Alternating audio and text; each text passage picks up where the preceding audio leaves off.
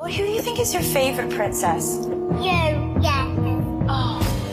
Ich bin Miriam Davidwandi und das ist Not Your Princess. In fünf Doppelfolgen sprechen wir über fünf bemerkenswerte Frauen. Wir erzählen von den entscheidenden Momenten im Leben dieser Frauen und darüber, ob und wie sie es geschafft haben, die Deutungshoheit über ihre Geschichte zurückzuerobern. I wouldn't be Serena if there wasn't Venus. Not Your Princess. Neue Folgen jeden Mittwoch exklusiv in der Podcast-App Podimo. Die könnt ihr 30 Tage lang kostenlos testen unter go.podimo.com slash princess. Alle Jahre Mörder.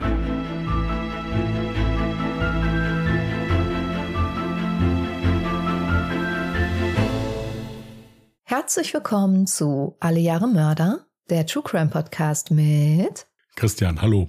Und Jasmin, hi.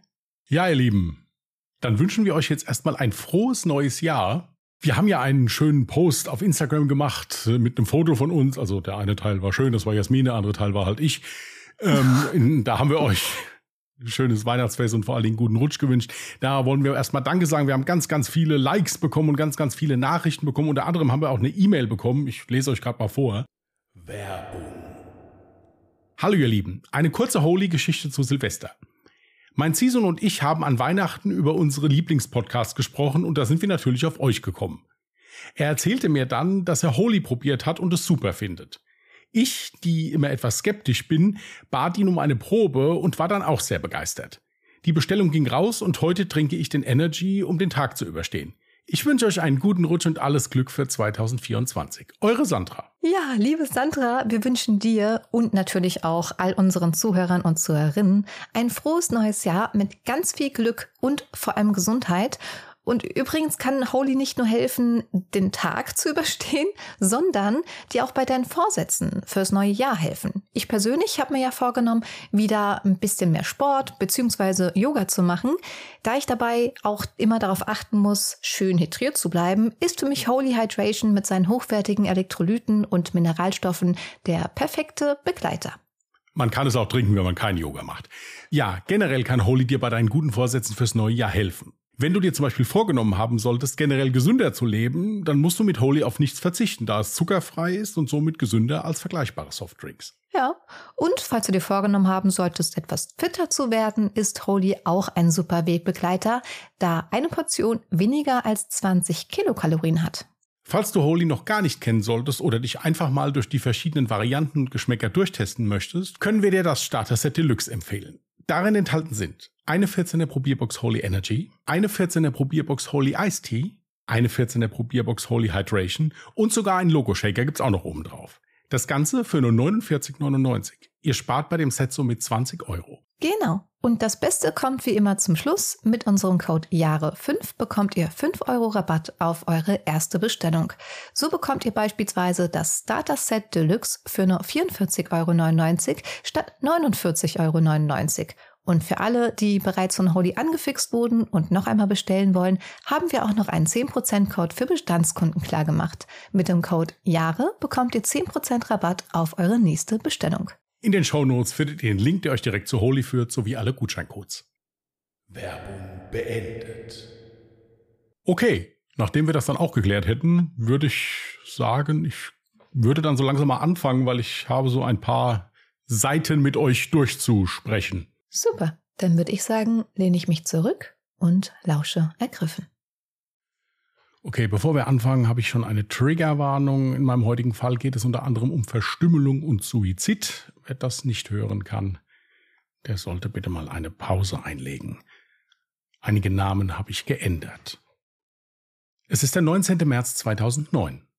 Die Vermessungstechniker Dieter Weimer und Toni Hillmann bauen gerade ihren Fuhrpark am Ufer der Donau auf. Die beiden Experten im Dienste eines Energieversorgers wollen heute mittels modernster Sonartechnik an der Donaustaustufe in Bergheim nach Verunreinigungen im Wasser suchen. Diese können nämlich empfindliche Auswirkungen auf die Fließgeschwindigkeit des Wassers und somit auf die Stromproduktion haben. Auch wenn die Arbeit kompliziert klingt, ist sie für die beiden langjährigen Kollegen ein Routinejob. Und schon nach kurzer Zeit fällt ihnen beiden eine Unregelmäßigkeit im Sonar auf. Hatte einer ein Auto versenkt? Fragt Dieter Weimer kritisch seinen Kollegen. Naja, entweder das oder es wurde wieder Schutt in die Donau gekippt, entgegnet Toni Hillmann nachdenklich. Wie auch immer, das Ding da ist zu groß und muss weg. Kein Wunder, dass hier das Wasser nicht richtig abfließt, sagt Dieter, während er sein Handy zückt und die zuständige Feuerwehr sowie den Energieversorger informiert. Als die Feuerwehr gemeinsam mit einem Abschlepper des ADAC an der Staustufe eintrifft, herrscht kurze Zeit leichte Planlosigkeit. Erschwerend kommt noch hinzu, dass sich sowohl die Vermessungstechniker als auch die Feuerwehrleute nicht sicher sind, ob es sich um einen oder sogar um zwei Fahrzeuge handelt. Aber da alle zum Ende kommen wollen, werden erste Taucher in das verschlammte Flussbett der Donau entsendet und schon nach kurzer Zeit herrscht zumindest schon mal die Gewissheit darüber, dass es sich um zwei versenkte Pkw handelt. Der erste wird ohne größere Probleme mittels einer Seilwinde aus den kalten Fluten der Donau gefischt. Eine Halterabfrage ist aufgrund des Zustandes des Fahrzeuges allerdings nicht sofort möglich. Indes sind die Taucher schon auf dem Weg zum zweiten Autowrack und bringen die Haken der Seilwinde sowie einen Ballon in der Fahrerkabine an. Dieser wird dann vom Ufer aus mit Luft aufgepumpt, um somit das Fahrzeug an die Oberfläche zu bringen.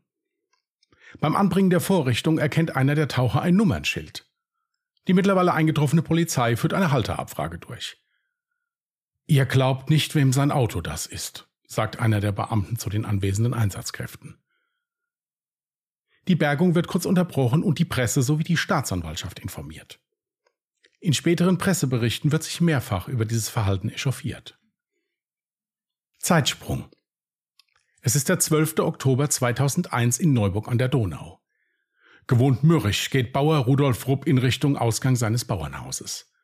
Kurz zuvor hat es mal wieder Streit gegeben mit seinen, Zitat, faulen Weibern. Gemeint sind seine Ehefrau Erna und seine zwei Töchter Pia und Eva. Die Themen sind hierbei eigentlich immer die gleichen. Es geht ums Geld, welches Bauer Rupp nicht hat und seine Familie aber nach seinen Ansichten mit beiden Händen zum Fenster hinauswirft. Und nebenbei mündet der Streit dann auch immer noch in eine Diskussion um Thomas Siller, den Lebensgefährten von Tochter Eva, der irgendwie schleichend in das Haus eingezogen ist. Sehr zum Missfallen des Hausherrn, der von dem 23-Jährigen nicht wirklich viel hält. Am meisten kreidet er ihm an, dass er ein Alkoholproblem habe. Gerade hierbei müsste Thomas Schwiegervater Insbe allerdings ganz ruhig sein. Denn Bauer Rupp hat, freundlich ausgedrückt, auch ein sehr inniges Verhältnis zum Alkohol und trinkt nahezu jeden Abend in der Vereinskneipe des heimischen Dorffußballvereins. Und das hat er auch heute Abend vor. Trinken, um die Sorgen zu vergessen. Hauptsächlich sind es die hohen Schulden, die den Bauern sehr zu schaffen machen. Diese führten sogar schon dazu, dass er einen Teil seines Landes verkaufen musste. Für einen eingesessenen bayerischen Landwirt eine absolute Schmach. Aber auch nach dem Verkauf reichte das Geld hinten und vorne nicht. Einst war die Familie Rupp der größte landwirtschaftliche Betrieb im ganzen Umkreis. Aber das war damals, als Rudolfs Eltern noch lebten. Nach ihrem Tode ging es mit dem Hof stetig bergab. Und auch mit den staatlichen Behörden steht die Familie Rupp im Clinch. Da die beiden 15- und 16-jährigen Töchter die Schule nicht regelmäßig besuchen, verständigte diese das Landrat sowie das Jugendamt. Bildung erfolgt im Hause Rupp eigentlich nur über das Einschalten des Fernsehers, der im Wohnzimmer den ganzen Tag läuft. Auch die Ehe mit seiner Frau Erna ist mittlerweile mehr als zerrüttet. Das Paar schläft schon seit langem getrennt. Während Rudolf Rupp im Schlafzimmer nächtigt, muss seine Frau das Wohnzimmer als Schlafplatz mit den fünf Dobermännern teilen. Die Hunde sind der ganze Stolz von Rudolf Rupp und alles andere als harmlos, wie sich später herausstellen soll. Als wäre das nicht schon genug, plagen den 52-jährigen Landwirt aber auch noch erhebliche gesundheitliche Probleme. Aufgrund der jahrelangen körperlichen harten Arbeit als Landwirt sind Schmerzen in den Gelenken an der Tagesordnung. Der Diabetes, den Bauerup seit einigen Jahren aufgrund seines Übergewichts und seines wachsenden Alkoholkonsums mit sich herumträgt, hat sich ebenfalls so verschlechtert, dass aufgrund der damit verbundenen Durchblutungsstörungen in den Füßen eine Vorfußamputation droht.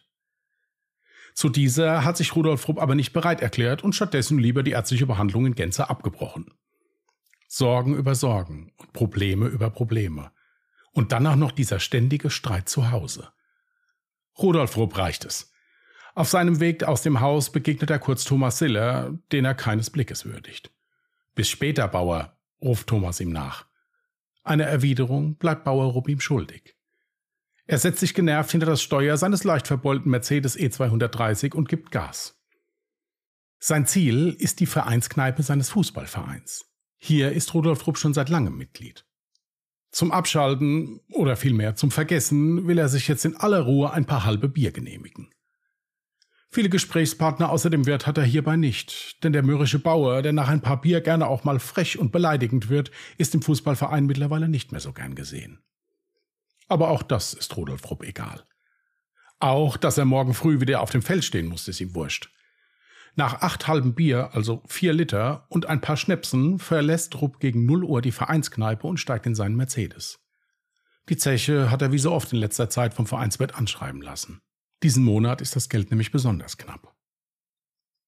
Einige Besucher der Kneipe sehen noch, wie er mit Mühe und eher in Schlangenlinien vom Parkplatz des Vereinsgeländes fährt. Ein Bild, was man schon so gut kennt, dass sich keiner weiter Gedanken darüber macht. Nachdem Rudolf Rupp den letzten Pflanzkübel des Geländes mit einigen Bremsungen umfahren hat, biegt er auf die Landstraße in Richtung seines Hofes ein. Es soll das letzte Mal sein, dass man ihn lebendig sieht. Am nächsten Tag herrscht im Haus Rupp große Aufregung darüber, dass das Familienoberhaupt nicht nach Hause gekommen ist. Zwar ist es die Familie gewöhnt, dass Rudolf Rupp abends gerne und lange in die Kneipe geht, jedoch kommt er stets wieder nach Hause. In großer Aufregung wendet sich die hilflose Erna Rupp an ihre Nachbarn. Diese raten ihr gemeinsam mit ihren Töchtern zur Polizei zu gehen und ihren Mann als vermisst zu melden. Gesagt, getan. Die Beamten nehmen das Ersuchen der Familienangehörigen sehr ernst raten den Angehörigen aber vorerst mal eine kurze Zeit abzuwarten, ob sich der Ehemann und vermisste Vater vielleicht noch meldet. Als sich Rudolf Rupp nach zwei Tagen immer noch nicht bei seiner Familie gemeldet hat, startet die Polizei eine groß angelegte Suchaktion in und um den Wohnort von der Familie Rupp. Auch werden erste Zeugen wie der Wirt der Vereinskneipe und die an dem Abend anwesenden Gäste befragt. Auch das Flussbett der Donau wird nach dem Vermissten, der in der Zwischenzeit als hilflose Person gemeldet wurde, abgesucht. Die Einstufung ergibt sich für die Beamten aufgrund von Bauer Rupps Gesundheitszustand. Nachdem sich die Ermittler auf dem Anwesen der Familie umgesehen haben, überprüfen sie auch die Vermögensverhältnisse von Bauer Rupp. Hier wird schnell klar, dass die Familie Rupp finanziell nahezu am Ende ist. 237.000 D-Mark Schulden sind notiert. Der Hof steht sogar vor der Zwangsversteigerung durch die Bank, die nur eine der vielen Gläubiger ist. Hat Rudolf Rupp vielleicht aufgrund der desolaten finanziellen Situation das Weite gesucht? Oder hat er sich gar aus diesem Grund etwas angetan? Die Fragezeichen in diesem Fall scheinen kein Ende zu nehmen. Jedoch wischt die Polizei die Vermutung eines Suizids erstmal weg. Für sie gilt vielmehr, ein bayerischer Bauer, der morgens noch sein Feld einsät, bringt sich abends nicht um. Und vor allem kommt er wieder nach Hause, weil er ja morgens wieder auf sein Feld muss. Sicherlich eine schöne Erklärung, aber so richtig weiter bringt sie die Beamten dann auch nicht. Denn Rudolf Rupp ist und bleibt verschwunden. Die Ermittler sprechen auch immer wieder mit der Ehefrau sowie den Töchtern des Vermissten. Hierbei wird ihnen schnell klar, dass der Umgangston sowie das geistige Niveau in der Familie eher weiter unten angesiedelt ist. In späteren Tests wird Erna Rupp ein IQ von 53 bescheinigt. Und noch etwas bleibt den Ermittlern nicht verborgen. Das Gerede der Leute im Dorf. So soll Erna Rupp gegenüber einer Zeugin geäußert haben, Zitat aus der Akte, der Rudi hat mit Polen in Polen einen Autohandel und ist dort gesehen worden. Oder einem anderen Zeugen sagt sie bezüglich eines im Sportlerheim gefundenen Pullovers, der leicht mit Blut befleckt war, Zitat, den Pullover haben die Mäuse zerfressen. Auch die Töchter sowie der Mitbewohner Thomas Siller fallen durch eigenartige Äußerungen auf. Als im Zuge einer Suchaktion ein Hubschrauber über die Felder kreist, sagt eine der Töchter, Zitat aus der Akte, der Hubschrauber sucht an der falschen Stelle. Zu einer Bekannten beim Einkaufen äußert sie sich, Zitat, wir sind doch nicht blöd, dass wir den Vater in die Gefriertruhe legen.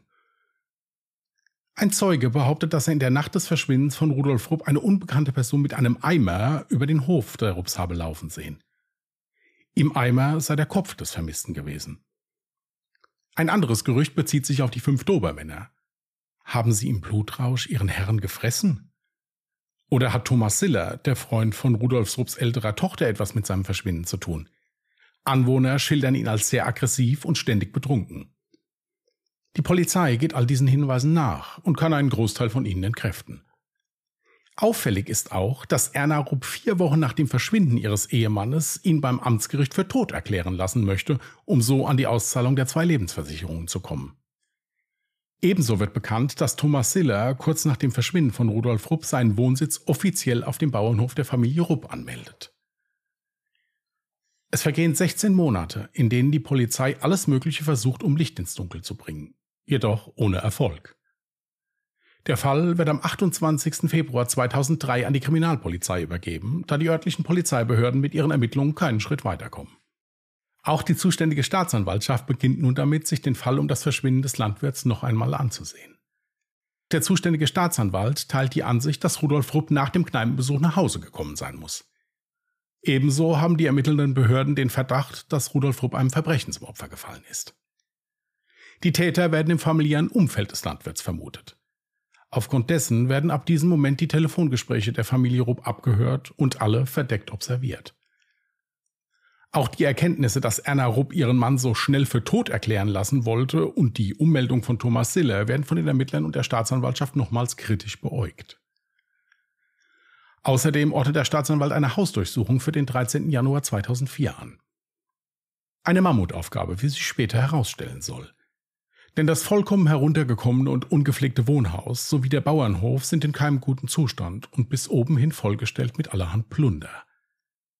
Ins Haus kommen die Ermittler erstmal gar nicht, denn die Dobermänner verteidigen den Eingang und lassen die Polizei nicht in die Wohnung. Erst mit großer Mühe durch die Hundeführer der Polizei lassen sich die Tiere beruhigen. Nach der Durchsuchung werden alle Familienmitglieder sowie Thomas Siller zur Befragung als Zeugen aufs Polizeirevier mitgenommen.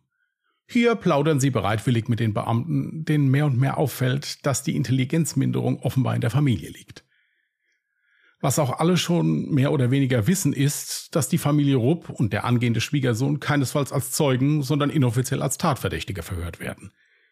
Hierfür befragen die Beamten alle einzeln knapp 20 Minuten und machen dann immer wieder 15 Minuten Pause.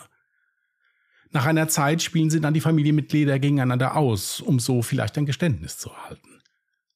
Dies alles geschieht ohne, dass dem Befragten ein Anwalt zur Seite gestellt wird. Nachdem er in den Befragungen immer wieder gesagt hat, dass Rudolf Rupp am Abend seines Verschwindens nicht nach Hause gekommen ist, ändert Thomas Siller dann seine Aussage und gibt zu Protokoll, dass der Landwirt doch nach Hause gekommen sei. Als nächstes fällt Ehefrau Erna um und gibt an, dass es nachts mit ihrem Mann zu einem heftigen Streit gekommen sei und sie ihn im Zuge dessen die Treppe heruntergeworfen habe. Hierbei sei er dann tödlich gestürzt.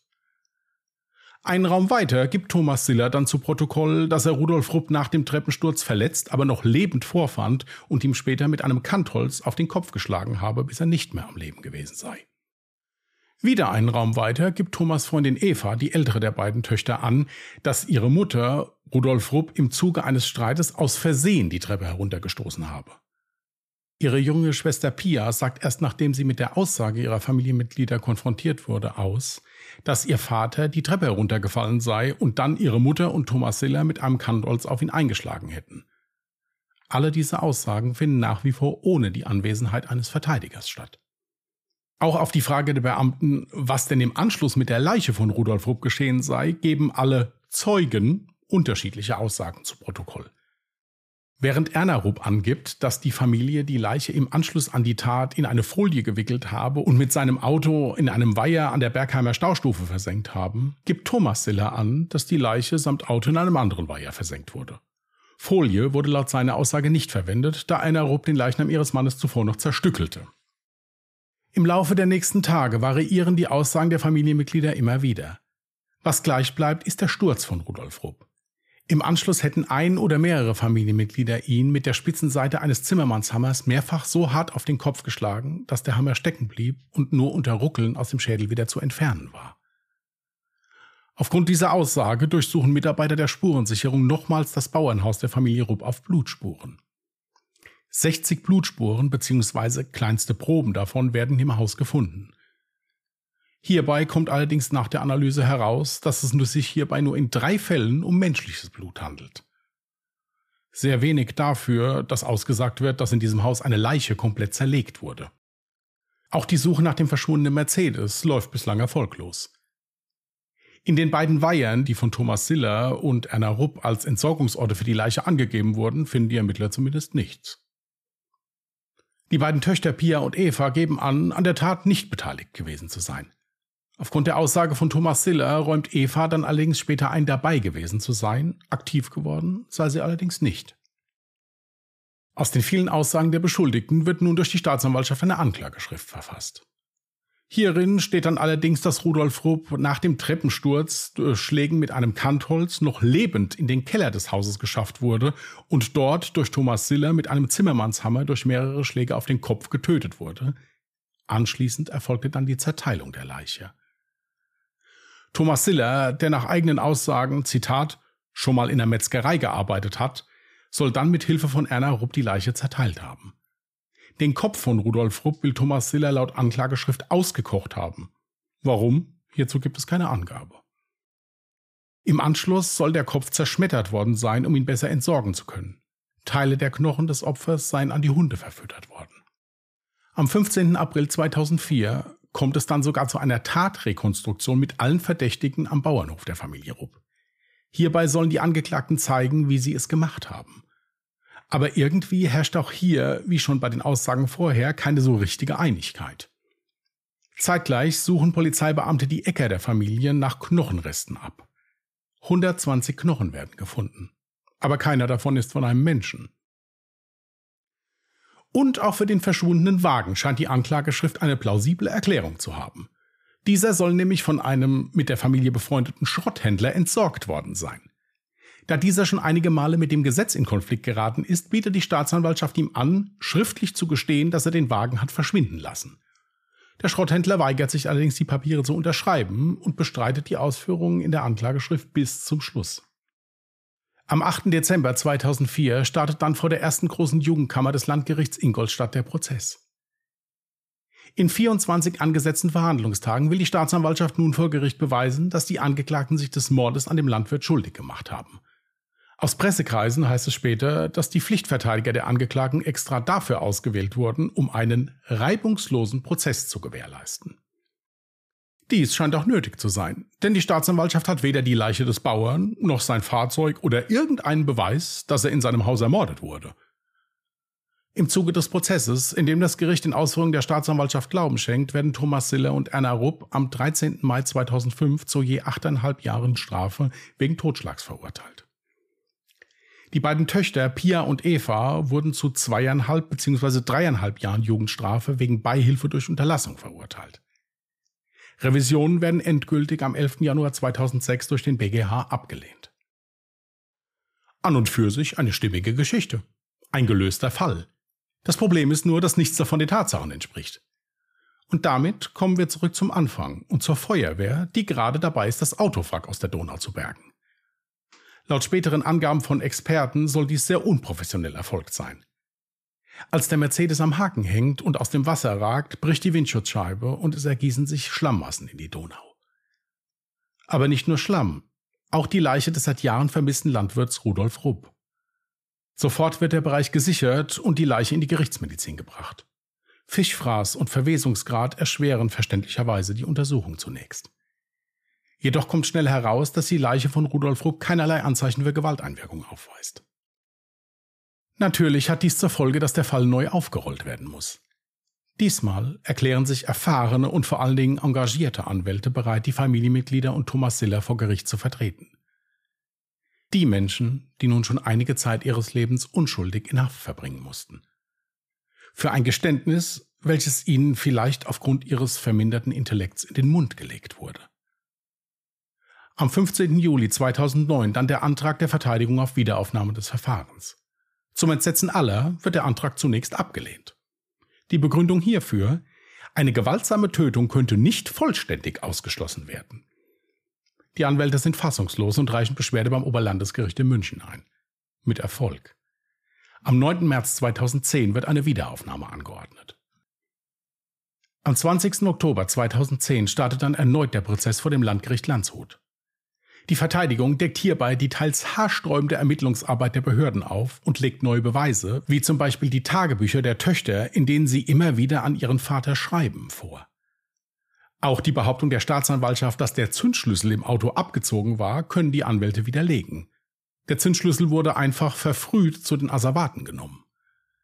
Ebenso belegen die Verteidiger vor Gericht, dass die Polizei im Verhör mit einem nicht vorher in die Verhandlung eingebrachten Fragenkatalog arbeitete. Nach Ansicht der Verteidiger gingen die 138 Fragen gezielt in die Richtung, dass die Familie ihren Vater umgebracht hat. Raum für eventuelle andere Szenarien ließen sie nicht oder nur sehr wenig. Am 25. Februar 2011, sechs Jahre nach der ersten Verurteilung, dann das erneute Urteil. Alle Angeklagten werden freigesprochen. Zur Urteilsbegründung sagt das Gericht, Zitat, die Kammer konnte zwar feststellen, dass Rudolf Rupp in der Nacht seines Verschwindens am 12. bzw. 13.10.2001 in sein Wohnhaus zurückgekehrt war und dort von einem oder mehreren der Angeklagten eine Ursache für seinen Tod gesetzt worden war, doch ist sich die Kammer bei keinem der Angeklagten sicher, dass gerade er bzw. sie beteiligt war. Ein Freispruch mit einem sehr bitteren Beigeschmack. Denn nach wie vor hält sich das Gericht daran fest, dass Rudolf Rupp von seiner Familie umgebracht wurde. Es könnte nur lediglich nicht nachgewiesen werden, wer es getan hat. Leider haben die Freigesprochenen aufgrund ihrer vorherigen Geständnisse keinerlei Anspruch auf Haftentschädigung. Was genau zum Tode von Rudolf Rupp führte, ob es kein Suizid war, bleibt wohl für immer ein Mysterium. Okay, das nenne ich mal einen sehr interessanten Fall. Quasi ein Cold Case, ohne ein Cold Case zu sein. Also, das habe ich noch nie in einem Fall erlebt? Doch, ich kann gerade einhaken. Ich habe doch noch gar nicht ausgesprochen. Also, Entschuldigung, ich möchte aber gerade einhaken. Wir hatten sogar schon mal einen solchen Fall und auch dieser spielte in Bayern. Erinnerst du dich an den Fall von dem Schauspieler Günther Kaufmann? Vage, ja. Dem wurde ja auch gesagt, hier, äh, also besser gestehen und fünf Jahre rein, als nett gestehen und leben lang rein. Und auch ja. der hat einen Mord gestanden in Bayern, den er nie begangen hat. Richtig. Aber hier ist es nochmal ein ganzes Stück anders. Also ja, mein Satz wäre weitergegangen, dass da Geständnisse kamen und detaillierte Geständnisse, die so niemals stattgefunden haben. Also überhaupt auch diese Fantasie zu haben und dass jeder einzelne der Familienmitglieder ein Szenario sich ausgedacht hat, wie der Mord stattgefunden hat das geht überhaupt gar nicht in meinen Kopf rein. Also interessant finde ich auf jeden Fall die Tatsache, dass sich wohl jeder darüber einig ist, dass ein Sturz auf der Treppe stattgefunden hat. Das heißt, dieser Sturz muss höchstwahrscheinlich stattgefunden haben, weil ich gehe mal davon aus, dass die sich zwischenzeitlich nicht miteinander absprechen konnten. Also so wie das die Verteidiger von denen geschildert haben in Interviews, ist es so gewesen. Es gab ja diesen 138-teiligen Fragekatalog. Mhm. Und die Verteidigung ist davon ausgegangen, dass die denen das immer mehr so vorgelegt haben. Sie, ist er vielleicht die Treppe runtergefallen? So nach dem Motto, da sagt er, ja, ja, ist die Treppe runtergefallen. Ist gut. Dann ist er zum nächsten. Hat gesagt, ist dem wirklich nichts passiert? Ja, nee. Ja, komisch. Ihre Schwiegermutter nebenan sagt, er wäre die Treppe runtergefallen. Meinen sie nicht, sie wollen aussagen, dass sie, verstehst du, wie ich meine? Ich denke, das wird so gewesen sein. Ja, und dennoch ist es sehr merkwürdig, dass genau bei dieser Frage sich dann trotzdem alle einig sind, es hat ein Sturz auf der Treppe stattgefunden. Ob er jetzt selber hinuntergestürzt ist oder ob er nach einem Streitgespräch die Treppe runtergestoßen wurde. Das fand ich schon sehr merkwürdig und sehr auffällig. Natürlich hast du jetzt auch über den IQ der ganzen Familie gesprochen. Der wird da auch irgendwie mit einfließen.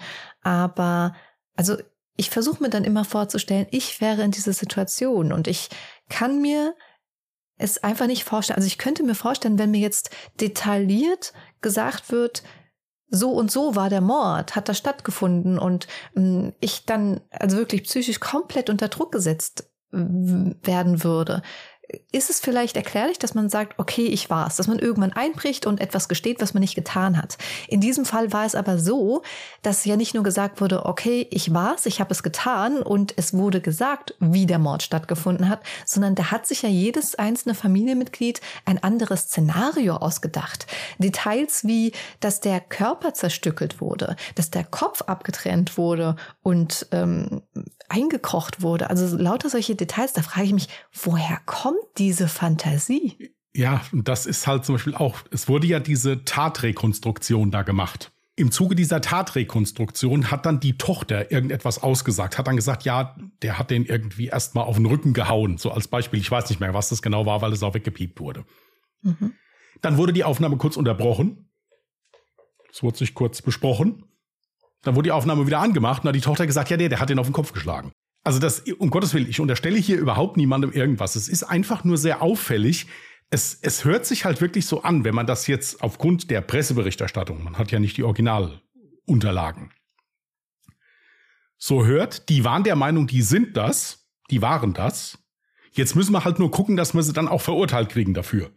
Und diese Geständnisse, die haben wirklich diverse Male geändert. Ich habe euch jetzt da so ein Potpourri rausgezogen. Ich meine, ich müsste doch eigentlich schon kritisch werden, wenn die Leute sagen, ja, er ist in dem Weiher. Nee, der ist in dem Weiher. Da muss ich schon sagen, okay, irgendwas kann doch hier nicht stimmen. Dann war da die Gerichtsmedizin, die hat gestoppt. Wie lange dauert es, bis ein Mensch, der keinerlei anatomische Kenntnisse oder das Werkzeug dafür hat, wie lange dauert es, einen kompletten Menschen zu zerlegen? Das hat überhaupt nicht gestimmt. Dann haben die Verteidiger, haben in der Gerichtsmedizin nachgefragt, kann ein Hund, auch ein Dobermann, überhaupt die Schädelplatte eines Menschen durchbeißen und auffressen? Wahrscheinlich nicht. Da hat die Gerichtsmedizin gesagt, das geht überhaupt nicht. Ja. Also das waren alles so Sachen, wo, wo ich halt sage, okay, auch wenn ich vielleicht wirklich der Meinung bin, die waren es und ich möchte sie gerne dafür verurteilen, weil ich mir sicher bin, muss ich mich ja trotzdem irgendwie an die Fakten halten. Und was halt eben gar nicht geht, ist, wenn ich im Zuge einer, eines Verhörs sage, okay, ich glaube, das sind keine Zeugen mehr hier, das sind jetzt mal Verdächtige, dann muss ich den Menschen die Möglichkeit geben, dass ein Anwalt kommt, der für sie Mhm. eintritt wenigstens. Auch wenn sie es waren. Darauf haben sie ein Recht. Richtig. Übrigens hast du ein Beweisstück, was natürlich fehlte, vergessen, was sehr entscheidend wäre. Es gab keinerlei Blutspuren im Haus, die auf solch einen Mord hingedeutet hätten. Absolut richtig. Und wenn man dann den Intellekt der Beteiligten und die Tatsache, dass dieser Thomas Siller wirklich schwerer Alkoholiker war zu dem Zeitpunkt, wenn man das zusammennimmt, dann sind die nicht so helle, dass die ein sehr verdrecktes Haus so reinigen, dass man da keine großen Blutspuren drin findet. Richtig.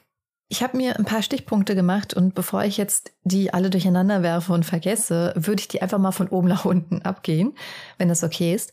Also zum Anfang hatte ich mir direkt notiert, äh, was auch schon mal gar nicht in meinen Kopf reinging. Da ist ja schon das erste schiefgegangen. Wie kann man jemanden, der zuvor vier Liter Bier getrunken und auch noch Schnaps zu sich genommen hat, mit seinem Auto nach Hause fahren lassen. Also ich finde, dass auch ein Wirt dann, weil es schien ja so, als würden die sich kennen, die haben ja auch Ja, Gespräche kennen sie. miteinander geführt. Kann sie.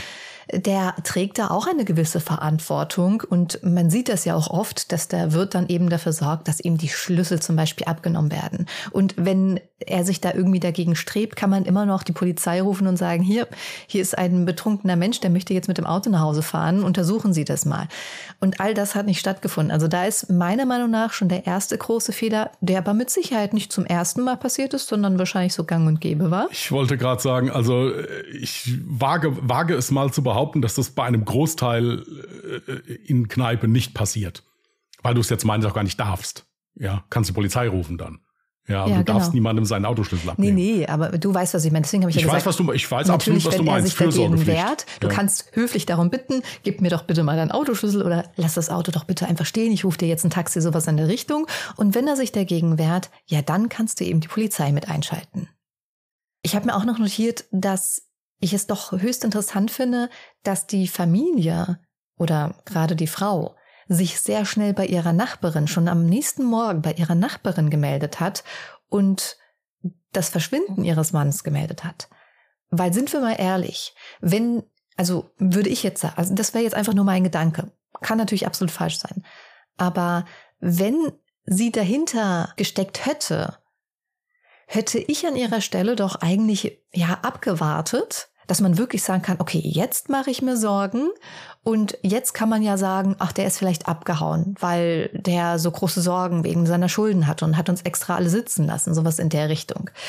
Dass sie sich so schnell besorgt bei ihrer Nachbarin gemeldet hat und das Ganze dann auch der Polizei gemeldet hat, schien für mich dann eher so, als wäre sie wirklich um Sorge und wüsste nicht, wo sich ihr Mann befindet. Weil, ich meine, sie hatte ja keinen hohen IQ oder hat. Ich weiß nicht, ob sie noch lebt. Das kann ich jetzt auch nicht sagen. Aber es ist so, also es gibt so eine Szene, wo, da, wo im Gericht gefilmt wurde, wo die Frau reingebracht wird. Im Übrigen ist die Frau äh, auch an Krücken gelaufen. Also war auch stark übergewichtig, ist an Krücken gelaufen, hat also bestimmt auch irgendwelche anderen Gebrechen noch gehabt. Wo die also neben der Anklagebank steht und ihre zwei Töchter und der Schwiegersohn in Spee sitzen schon da und die so rüberruft, ja, dann schau mich doch mal an, schaust mich ja gar nicht an, zu ihrer Tochter. Also, das passt nicht. Das, ein Unfall wegen mir. Im, im, in Wut sich geschubst, Treppe runtergefallen, tot, ist okay. Aber diese Entsorgung, dieses Ganze, das, das passt nicht. Da, da wäre diese Frau nie auf die Idee gekommen. Hm. Schon allein, weil der Intellekt es überhaupt nicht hergibt, meiner Meinung nach. Ist meine Meinung, wie gesagt, ich sage nicht, dass es so ist. Passt nicht. Aber hast recht, die ist ja sofort dann, hat auch Hilfe geholt, ja sofort, ist ja zur Polizei. Hat ja, ja. auch die Polizei bereitwillig reingelassen, hat alle, alles gucken lassen. Ja. Ich fand auch eine Aussage eines Beamten doch schwierig. Ich glaube, das war sowas wie, ja, ein Bauer, der morgens noch sein Feld gesät hat, bringt sich nicht um. Sowas Staatsanwaltschaft hat Bitte? es gesagt. Staatsanwaltschaft hat das so, also so, oh, der okay, Staatsanwalt, der, der damals zuständige Staatsanwalt wurde interviewt mhm. im Nachhinein. Und er hat gesagt, ah ja, wir haben halt gesagt, der bayerische Bauer, der hier das Feld, der, der, der, der bringt sich doch nicht um, nachdem er das Feld fertig gemacht hat zum Einsehen am nächsten Tag, da muss er eingesät werden. Ja, also so Und halt. da muss ich leider widersprechen.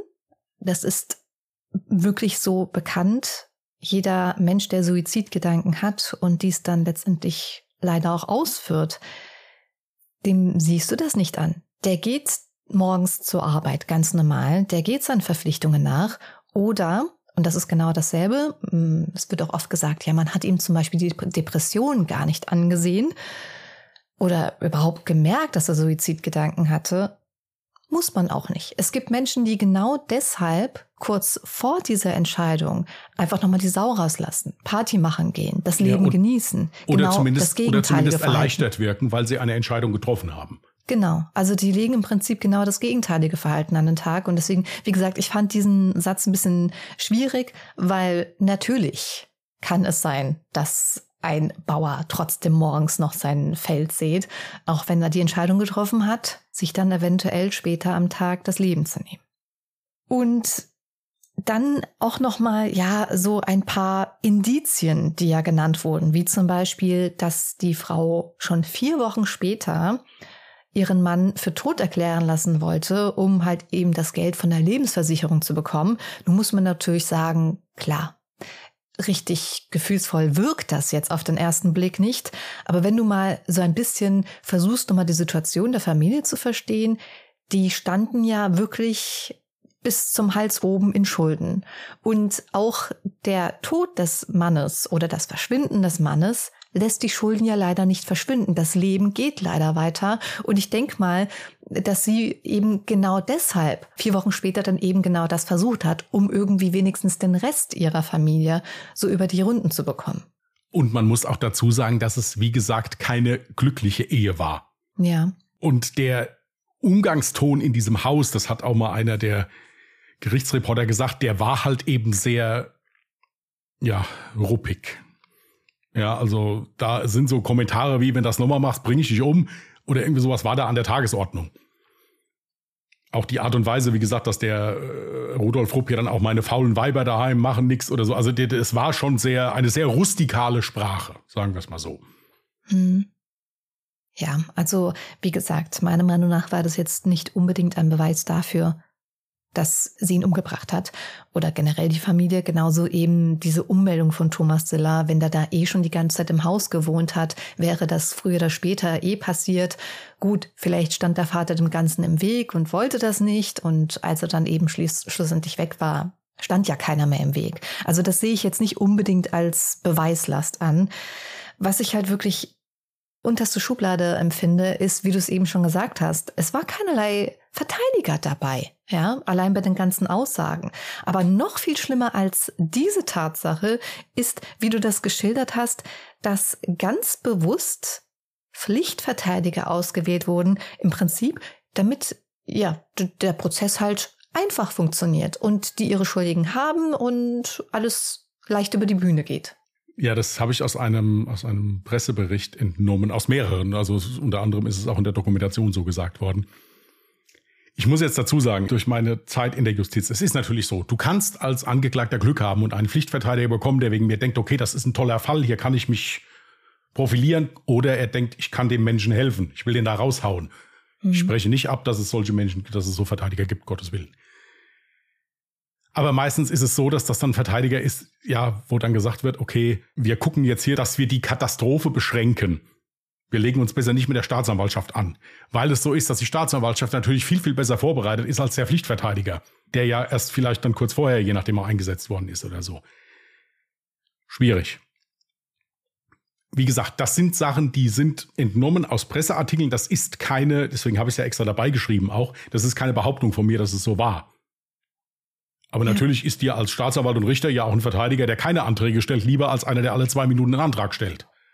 Ist ja klar. Ja. Kann ich ja meine Arbeit einfacher machen. Gut, aber vor Gericht gab es ja dann trotzdem weiterhin das Geständnis. Also es ist nicht so gewesen, dass dann vor Gericht alle Geständnisse zurückgezogen wurden.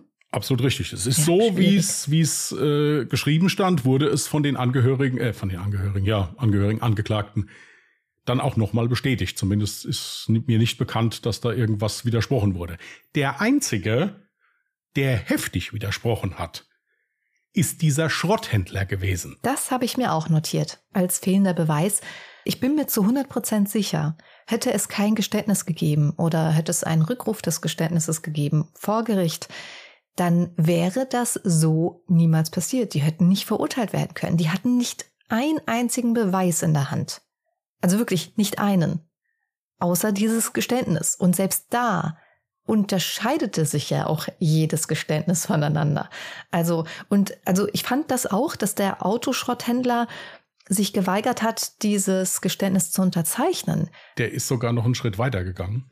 Ja. Der hat zum Schluss gesagt, er wäre von der Polizei massivst bedroht worden, unter anderem auch mit einer Waffe, dass er dieses Ding jetzt unterschreibt, dass die das unter Dach und Fach bringen können. Das ist eine Behauptung von diesem Schrotthändler. Die ist nicht belegt. Ich sage es einfach nur. Das hat einer der Anwälte gesagt. Okay, wenn diese Behauptung stimmen sollte, wäre das schon richtig. Ja. Und heftig. der Schrotthändler hat auch gesagt, die haben mir angeboten, hier, du hast ja hier ein bisschen Ärger mit uns, wegen irgendwie hat er Sachen nicht umweltgerecht entsorgt. Da gab es dann diverse Anzeigen gegen ihn.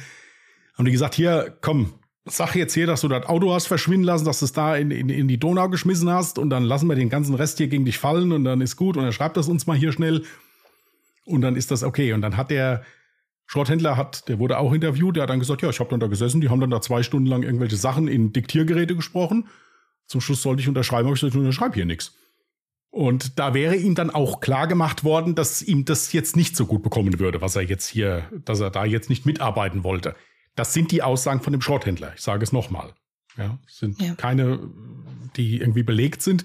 Der Schrotthändler hat das so gesagt, der ist auch mittlerweile verstorben, der lebt nicht mehr. Okay. Ja, also wie gesagt, fand ich das alles sehr heftig, dass dieses Urteil überhaupt gefällt werden konnte, ohne einen einzigen Beweis in der Hand zu haben, außer diese merkwürdigen Geständnisse. Als dann schlussendlich endlich die Leiche gefunden wurde, finde ich es auch erstmal höchst interessant, dass ein Wiederaufnahmeverfahren erstmal abgelehnt wurde. Und dann muss ich auch dazu sagen, also, ich sage nicht, weil ich halt dieses Urteil so schockierend empfinde. Ne? Ich sage nicht, dass ich denke, die sind alle unschuldig. Es kann alles Mögliche passiert sein. Es kann natürlich so gewesen sein, dass er nach dem Kneipenbesuch Suizid begangen hat. Kann sein. Es kann ebenso gut sein, dass er anschließend nach Hause gefahren ist. Dieser Treppensturz vielleicht sogar tatsächlich stattgefunden hat und die Familienmitglieder ihn dann im Auto versenkt haben. Kann sein, muss nicht, ich weiß es nicht. Aber eine Verurteilung ohne Beweise und die Zeugen oder mögliche Verdächtige so unter Druck zu setzen, ihnen solch ein Geständnis zu entlocken, das kann nicht richtig sein. Interessant finde ich dann auch, dass sie dann schlussendlich wieder freigesprochen wurden. Blöd ist es dann natürlich, dass sie für die ganze Haftzeit keinerlei Haftentschädigung bekommen haben, weil ein Geständnis vorlag. Das muss man sich auch erstmal vorstellen. Stell dir vor, du sitzt wirklich unschuldig im Gefängnis. Wie gesagt, ich weiß es ja nicht, aber es könnte ja sein. Und dann wirst du für diese ganze Haftzeit nicht mal entschädigt, weil du so unter Druck gesetzt wurdest, dass du einfach ein Geständnis geliefert hast. Ja, und das, was ich jetzt noch schlimmer fand, ist, es war ja eigentlich ein, oder es ist ein Freispruch zweiter Klasse.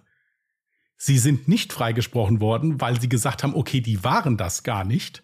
Die sind freigesprochen worden, weil die sagen, wir können nicht beweisen, wer es war. Genau, ja. Mhm. Das finde ich halt auch irgendwie heftig.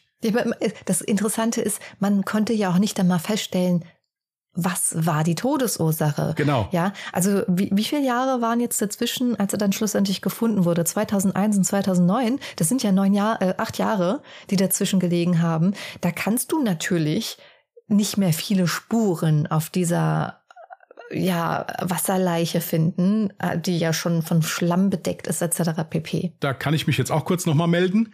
Äh, es wurden nämlich auch äh, zwei ganz renommierte Gerichtsmediziner befragt. Und der eine meinte, dass die, als die dann die Leiche gefunden hatten, hätte man einen Test machen können, ob diese Leiche ertrunken ist. Dieser Test ist aber, ja, also es wird da gesagt, der ist in Gerichtskreisen umstritten. Aber der Gerichtsmediziner sagte, also wenn das mein Institut gewesen wäre, ich hätte gesagt, dieser Test wird auf jeden Fall gemacht, dass wir wenigstens mal einen Anhaltspunkt haben. Mhm. Und diesen Test haben die nicht gemacht. Mit der Begründung? Mit der Begründung, dass dieser Test nicht, nicht hieb- und stichfest ist und somit anfechtbar ist und ja nicht aussagekräftig genug. Hm. Das waren viele von diesen Sachen, die halt eben auch die Bergung dieses Fahrzeugs und dann hinterher auch die Leichensicherung. Da haben sich auch diese Gerichtsmediziner gesagt, wie kann man so eine Wasserleiche sichern? Die haben die da hin und her geschoben im Wasser erstmal und wussten gar nicht, was sie machen sollten. Mhm. Also da muss man sofort abbrechen und muss sofort sagen, hier Spurensicherung bei, keiner fasst mir irgendwas an. Ja. Schlammmassen aus diesem Auto wurden da rausgescheppt, einfach ohne dass die vorher mal äh, Proben genommen wurden von jeder Schicht, um vielleicht noch was anderes zu überprüfen. Also da, da ist riesig schlampig im Nachgang gearbeitet worden und dann ist wirklich zuerst die Presse informiert worden und dann alle anderen. Ja, das habe ich auch nicht verstanden. Da, warum? Kann ich, kann ich dir nicht sagen. Das wurde im, am Anfang äh, äh einer Dokumentation gesagt, ja, die haben erstmal die Presse informiert.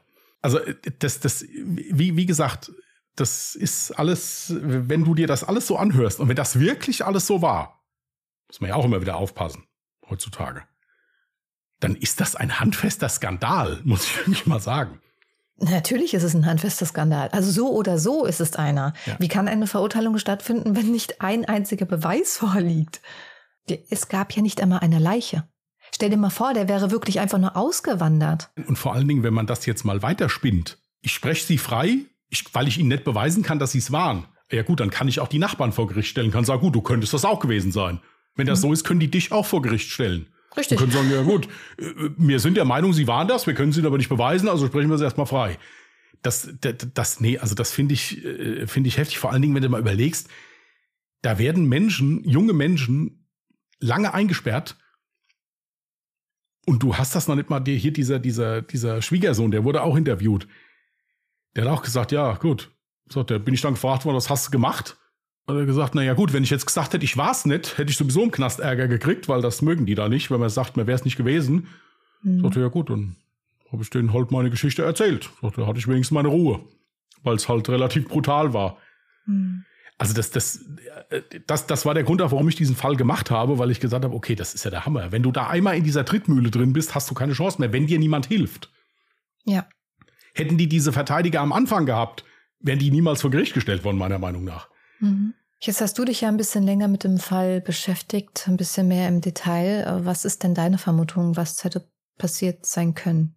Mein Problem war, ich habe sogar, um das einzuschieben, bei Google Maps geschaut, ist diese, dieses Flussbett, wo, die, wo das Auto gefunden wurde, ist das an einer Straße? Also hätte der vielleicht sogar von der Straße abgekommen sein können. Mhm. Und im Zuge eines Unfalls aufgrund seines hohen Alkoholkonsums Stimmt, in, die, ja. in die Donau reinfliegen können. Ich konnte das aber nicht eruieren. Ich konnte nicht sehen, ob man, ob man da hinfahren, also ob man da von der Straße abkommen kann oder ob man da hinfahren muss. Mhm. Ich bin der Meinung, dass der Mann sich entweder das Leben genommen hat oder aufgrund seiner Alkoholisierung eines, ja, von der Straße abgekommen ist und da reingeflogen ist. Mehr neige ich dazu, dass er sich das Leben genommen hat, weil ich das von einigen Patienten tatsächlich schon erlebt habe, dass die sagen, wenn die mir das Bein abschneiden und ich nicht mehr laufen kann, ich nicht mehr arbeiten kann, dann tue ich mir was an. Hm. Weiß ich, also hatte ich schon mehrmals, um Gottes Willen. Das ist natürlich nicht pauschal zu sehen. Ich bin der Meinung, dass die dem überhaupt nichts angetan haben. Ich bin auch der Meinung, dass er nicht zu Hause war. Der ist von der Kneipe aus, ist er ins Wasser gefahren. Ob das jetzt Absicht, vielleicht ist er am Steuer eingeschlafen, ich weiß es nicht. Hm. Ich denke nicht, dass irgendeiner von denen was damit zu tun hat. Wie gesagt, das ist meine Meinung. Jetzt kann es wieder heißen, ihr haltet immer zu den Verbrechern, das ist okay, aber das ist trotzdem meine Meinung jetzt hier aktuell. Also dazu kann man ja mal ganz kurz sagen, wir haben mal eine Nachricht bekommen von wegen, ja, ich verstehe nicht, warum ihr immer zu den Mördern haltet. Ja. Ähm, also erstens, wir Ihr verteidigt immer die, die, die, die Mörder oder die genau, Verbrecher. wir verteidigen nicht die Mörder, sondern der Unterschied liegt darin, wir versuchen immer den Grund für einen Mord zu finden, dass man sich das einfach erklären kann. Wie kann et so etwas passieren? Und dafür finden wir dann meistens eine Erklärung. Das heißt noch lange nicht, dass wir den Mörder oder die Mörderin in irgendeiner Art und Weise irgendwie in Schutz nehmen oder das Nein, für das- gut heißen. Das rechtfertigt keinen Mord. Es Nein. erklärt maximal, wie es zu, wie, wie dieser. Mensch dazu gekommen sein kann, dass er so wird. Genau. Das richtig. ist das Einzige. Richtig. Hat ein lieber Kollege von mir immer gesagt in der, in der JVA, hinter jeder Tür sitzt ein Schicksal. Welcher Art auch immer. Ganz genau. Ja. Und ähm, das wollte ich jetzt nur mal dazu sagen. Also meiner Meinung nach ist der gar nicht umgebracht worden. Meiner Meinung nach ist der selbst zu Tode gekommen, wie auch immer. Und in diesem Fall muss man ja auch ganz klar sagen, wir haben keinerlei Beweise dafür, ob es Mord, Selbstmord oder ein Unfall war. Dementsprechend können wir ja nur von einer Vermutung ausgehen. Und ich muss auch ganz ehrlich sagen, ich vermute auch eher entweder Suizid oder, wie du schon sagtest, ist auch eine sehr stimmige Erklärung, dass es einfach ein Unfall aufgrund des immensen Alkoholkonsums war. Ich weiß, jetzt werden alle Bayern werden die Hände beim Kopf zusammenschlagen. Acht halbe sind doch kein immenser Alkoholkonsum. Ich denke auch, dass der Hey, das diese sind acht, vier Liter Bier und zusätzlich Ja, noch Schnaps. Ja, ich denke, dass der das locker vertragen hat. Ich denke nicht, dass du den großartig was angemerkt hast danach. Aber äh, weil er Beim halt eben auch im, Autofahren. im Training war. Aber darum geht's nicht. Also ich bleibe dabei. Ich denke nicht, dass da, dass der umgebracht wurde. Ich habe auch gesehen, dass du in der OneDrive auch schon ein paar Bilder für mich bereitgelegt hast. Übrigens könnt ihr diese jetzt auf Social Media sehen, entweder auf Instagram unter @allejaremörder mit OE geschrieben oder auf Twitter unter @allejaremorde. Zum einen ein Foto von Rudolf Rupp und dann noch zwei Fotos von dem besagten Mercedes, der dann geborgen werden konnte. Einmal mitten während des Prozesses und einmal direkt danach. Also man sieht ihm schon an, dass er da schon acht Jahre oder sowas waren es jetzt, ne? Also schon sehr lange im Wasser gelegen hat. Ja. Und dieses Foto war kurz nachdem die Wind, also wo er da am, am Haken hängt, vielmehr. Dieses Foto war kurz nachdem die Windschutzscheibe gebrochen war. Es gibt auch ein Video, wo man sieht, wie die Windschutzscheibe bricht und der Schlamm rausläuft. Interessant. Ja, also unter dem Beitrag, den wir dann auf Social Media posten, könnt ihr gerne eure Vermutung dazu schreiben. Gab es einen Mörder, mehrere Mörder? War es ein Unfall? War es Suizid? Lasst es uns gerne wissen. Und wenn ihr uns generell ein Feedback gerne zukommen lassen möchtet, aber kein Social Media habt, dann könnt ihr uns selbstverständlich auch gerne eine E-Mail zukommen lassen unter der Adresse. Contact at allejahremörder.de, Mörder auch mit OE geschrieben. Was wir immer vergessen zu sagen, ist unsere Homepage. Dabei finde ich die so schön. Jetzt mal ganz ehrlich, wir- müssen auch die Homepage noch erwähnen. Ja, also den Podcast könnt ihr auf unserer Homepage hören. Ihr könnt ebenso gut auch, glaube ich, alle Social Media Posts darauf wer- finden. Das ist für viele interessant, die zum Beispiel sich nicht bei Instagram registrieren wollen. Ihr könnt die Bilder auch bei uns auf der Homepage unten sehen. Stimmt, genau. Ja, und außerdem findet ihr da auch unser Buch, falls ihr Genau. es noch nicht wusstet. Wir Genau, haben ein ja. Buch mit unseren So. spektakulärsten Kriminalfällen. Ihr habt, es gibt wirklich Leute, die dieses Buch noch nicht haben. Naja, dann mal ran, nicht? Gut. Ja, wenn du soweit bist, kannst du dir gerne ein neues Jahr ziehen. Mache ich. Ich habe das auch zu Teilen schon vorbereitet. 1997. Das Jahr hatten wir zweimal und wir haben sogar schon einen Fallvorschlag. Die 90er, da finde ich was.